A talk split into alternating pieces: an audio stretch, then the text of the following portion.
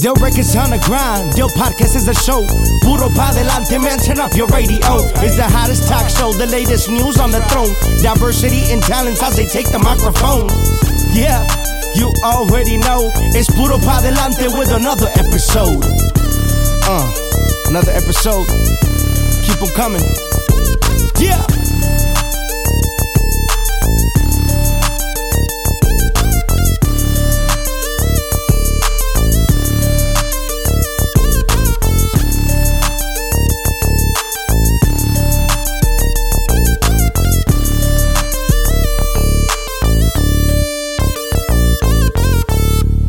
Pues Ángel estuvo conmigo y pasó pues los premios en noviembre y es cuando pasó todo el problema porque él me defendió, que yo realmente estaba muy agradecida porque nadie me había defendido. Mi tío Juan sí, pero de mi familia, otra gente que le dé la cara a mi mamá y le diga, pues estás mal, nada más Ángel.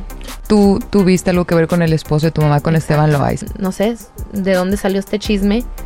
Vamos a cumplir 20 años y los premios de la radio son los únicos premios que realmente representan a la música regional mexicana, le pese a quien le pese. ¿Cuántos artistas no hay que van a pedirle chichi a Univisión y a Telemundo a rogarle que les den 10 segundos y luego acá se ponen o se hacen del rogar?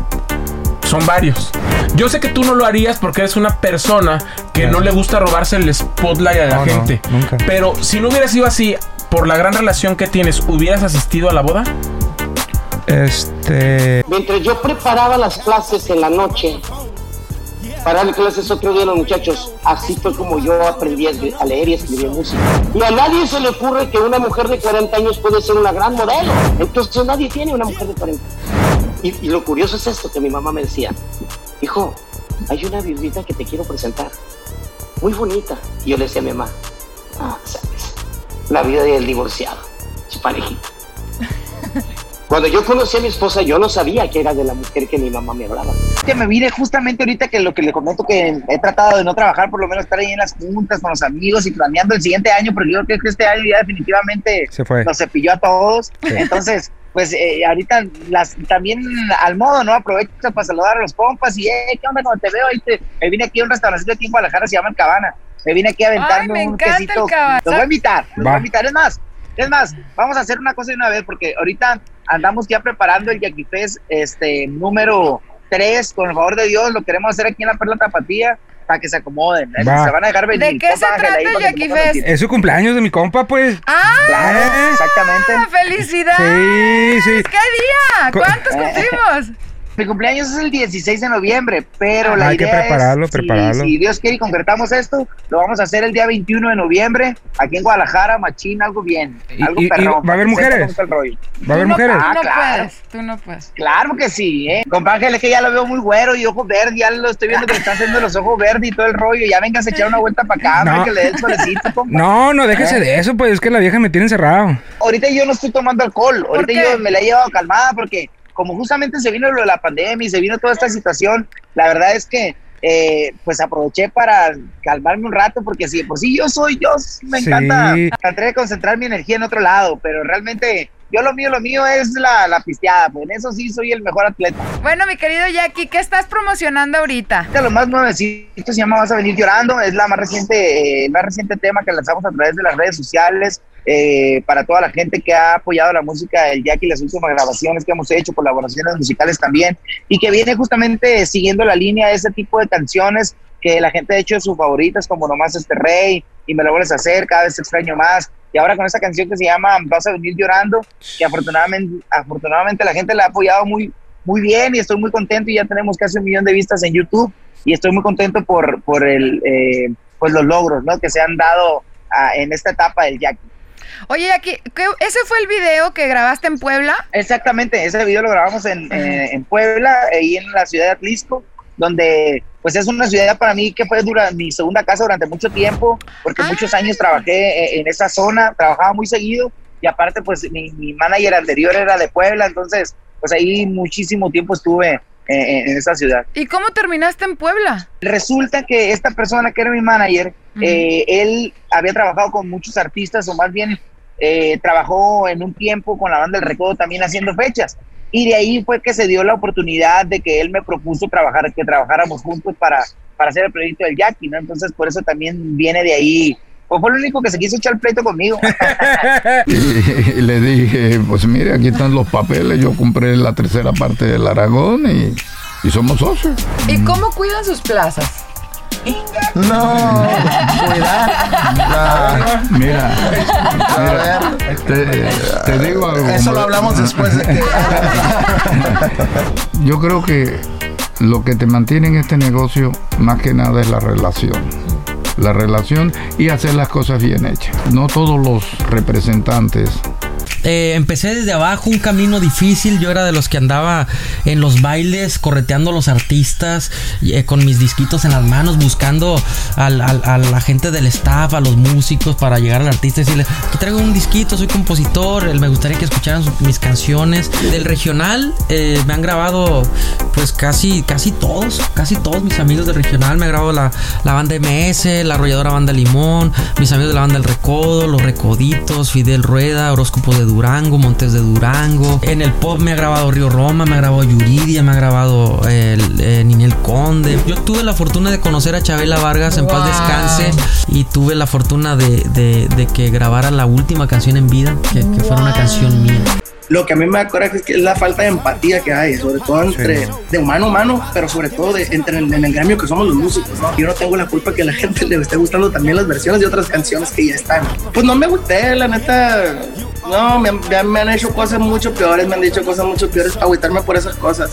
Eh, molesta el gradito de que te quedas tú al rato a la mía para toda la gente y para todos los músicos y mis respetos y para toda la gente que hace cosas nuevas. Yo la verdad, si he hecho un comentario, lo he hecho un comentario, siempre lo he hecho sin, sin tratar de herir a nadie y siempre vamos a estar aquí para echar la mano a quien se ocupe echar y para que el género regional y para que nuestro México y toda la gente pues sigamos, sigamos cosechando triunfos y que el rato Entonces me humilló tanto y fue un bullying así tan feo que salí y, y la verdad lloré. Ah, Yo soy bien difícil de llorar. A mí no me gusta llorar enfrente de la gente, a menos que sea una novela. Pero sí me humilló tanto que salí llorando, pero así de rabia. Bienvenidos al episodio número 59 de Puro Pa' Adelante. Ya pasamos un poquitito del año haciendo estos podcasts. Imagínate, 59 podcasts, compadre. ¿Creíste que esto iba a ser posible después de un año? Si no me dicen el número, no me la creo porque han pasado tan rápido. ¿Sí? Ajustarme yo a, a todo este rollo.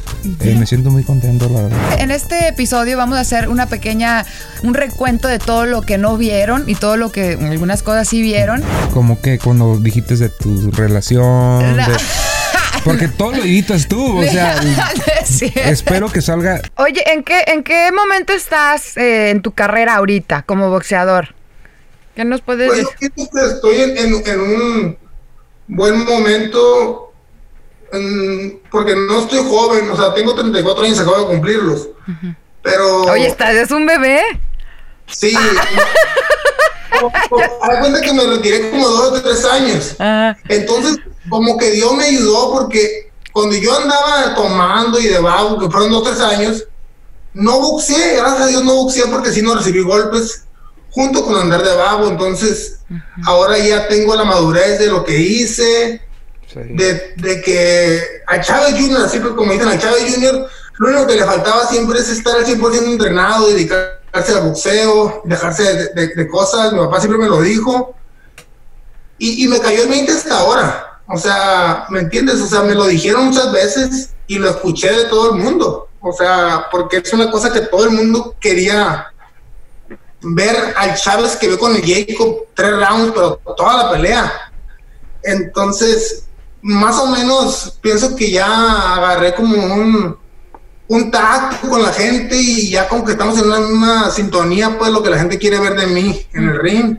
Y yo pues ando emocionado porque me vi bien, o sea, en la pelea perdí, sí, pero era muy normal que, que yo estando inactivo, portándome mal eh, durante años, en tres meses, cuatro meses, cambiara todo eso en contra de un muy buen boxeador, de los mejores que hay en el mundo ahorita, y le estaba ganando a Jacob, o sea, lo estaba ganando, desgraciadamente, pues como yo digo yo siempre, en el ring ahí, tú puedes echarle mentira a todos, pero ayer en el ring, eh, todo sale. Claro.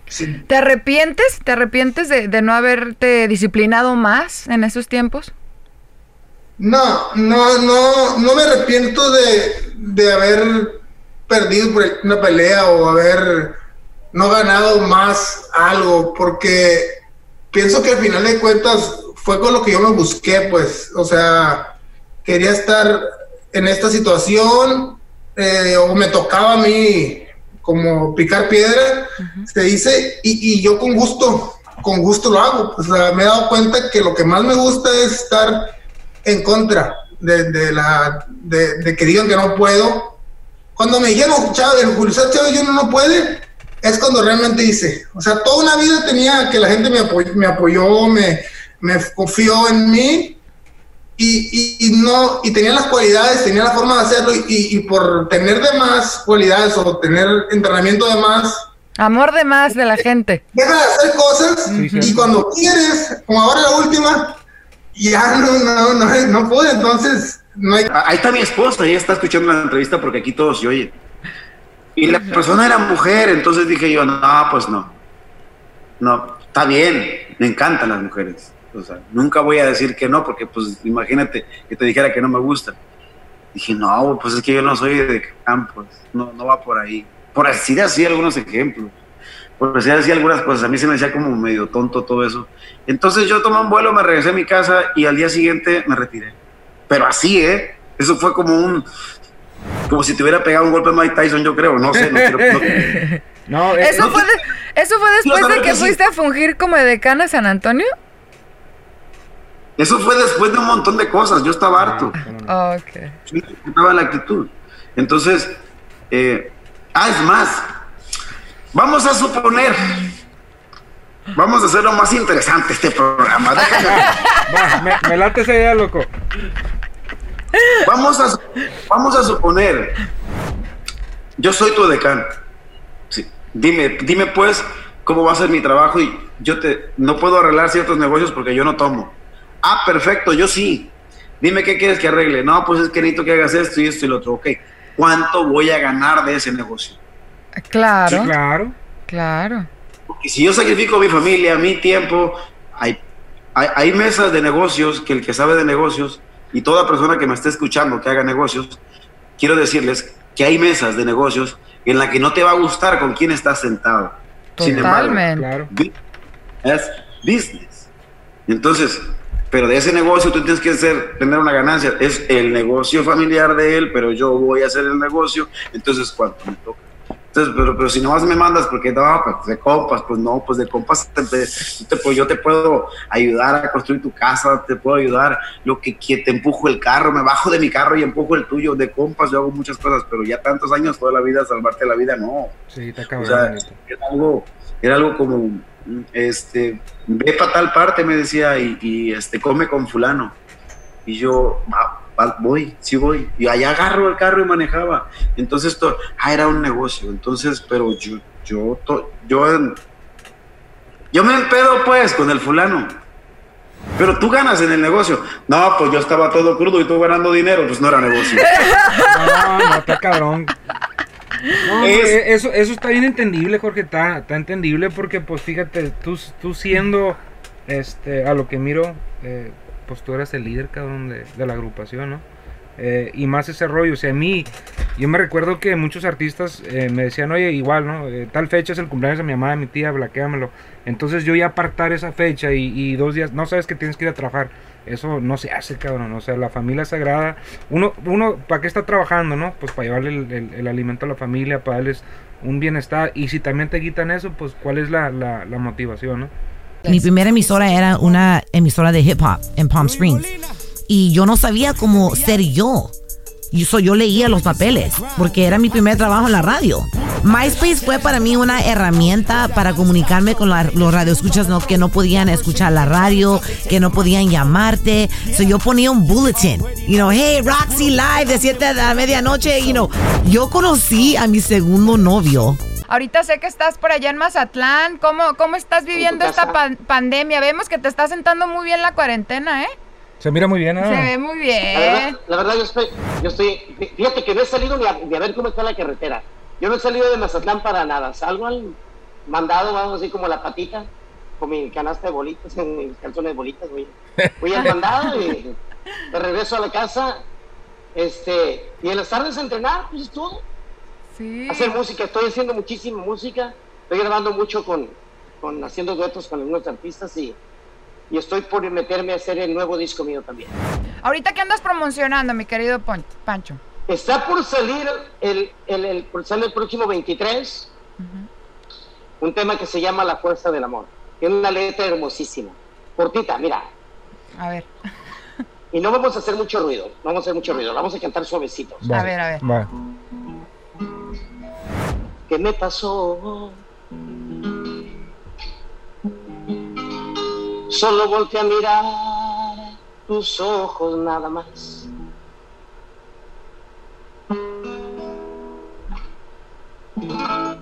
Quedé impactado con tu forma de mirar.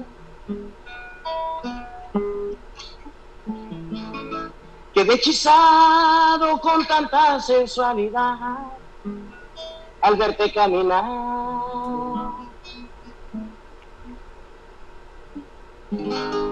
Casi muero cuando te acercaste a mí. Me enamoraste con tan solo sonreír. Gracias a ti conocí lo bello del amor. En ese instante todo mi mundo cambió. Yo quiero ser feliz. Hoy voy a ser feliz contigo.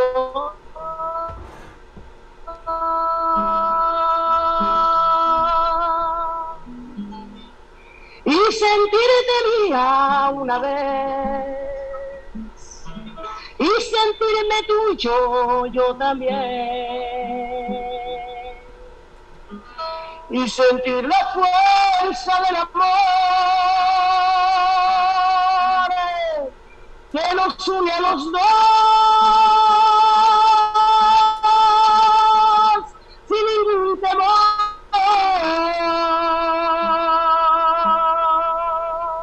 Del records on the grind, Del podcast is a show. Puro pa delante, man, turn up your radio. It's the hottest talk show, the latest news on the throne. Diversity and talents as they take the microphone. Yeah, you already know. It's Puro pa delante with another episode. Uh, another episode. Keep Keep 'em coming. Yeah.